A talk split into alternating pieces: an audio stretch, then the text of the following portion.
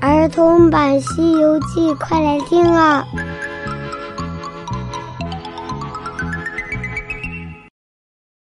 西游记》第一百四十三集：奇怪的车迟果。嗨，小朋友，我是永桥姐姐，咱们继续讲《西游记》的故事。话说，三藏被龙子救了出来，黑水河的河神又给他们开路。师徒几人过了河之后，找到了大路，一直朝西来。师徒几人迎风冒雪，披星戴月，行罢多时，又到了早春的时节。春暖花开，景色十分的优美。师徒几人一边欣赏着美景，一边慢慢的往前走。忽然，就听到了一声吆喝，三藏心里害怕，兜住马，不敢继续向前走，急忙回头对悟空说：“悟空，你看那边是什么响声？”八戒走了过来，说道：“哎呀，是啊，好似山崩地裂一样。”沙僧也附和道：“是啊，我就听着如雷声霹雳一般。”哎呀，这是人喊还是马叫呀？嘿嘿，你们都别猜了，让俺老孙看看便知道了。你们先在这儿等着。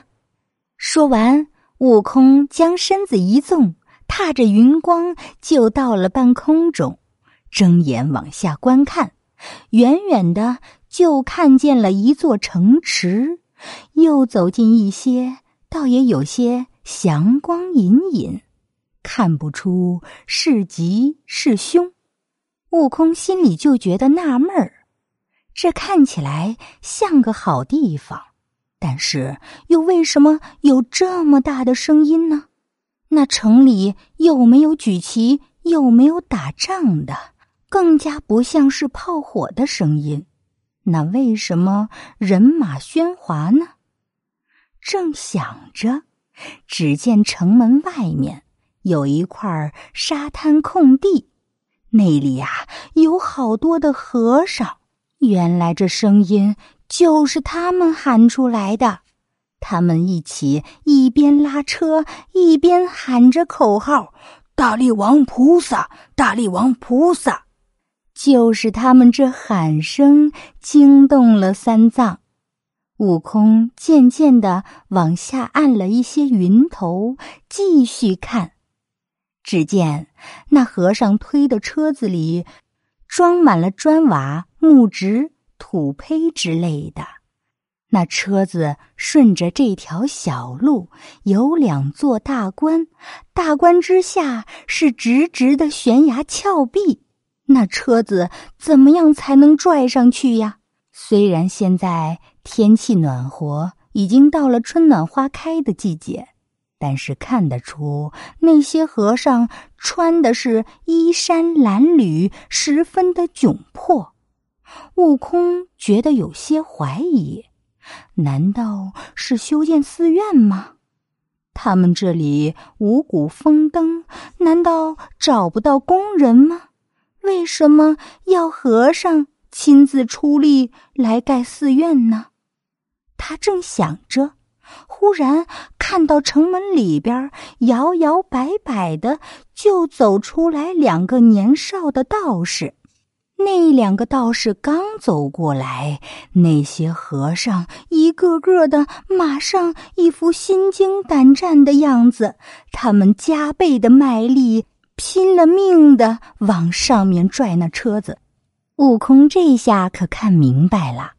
那些和尚怕那道士，悟空突然想起，曾听人说过，西方的路上有一个净道灭僧的地方，难不成就是这里？如果现在就去回报师傅，可能师傅还不会相信，不如先搞搞清楚，再去给师傅说。他想着。就按下云头，摇身一变，变做一个游四方的道士。左臂上挂着一个水火篮儿，手里敲着鱼鼓；嘴里念念有词。走进城门之后，就朝着那两个道士走了过去。悟空向那两个年轻的道士行了个礼，他们也回了礼。两个小道士问道：“先生，你是哪里来的？”弟子乃是云游海角、浪荡天涯的道士，今日来到这里，想找些善良的人家化顿斋饭吃，所以想问问两位道长。这个城市里哪一条街的人比较好道呢？哪一条街的人比较好闲呢？贫道好去化顿斋饭。那道士笑着说：“哈哈哈，先生，你怎么说这样丧气的话呀？”“哦，何谓丧气呀？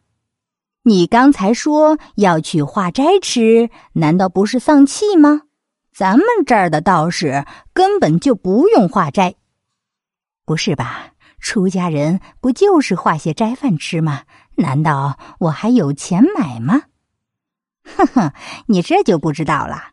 在咱们这座城里，别说是文武百官好道，富民长者爱贤，不管是男女老少，见到我们道士都会拜请奉斋。化斋这样的小事，何足挂齿呀？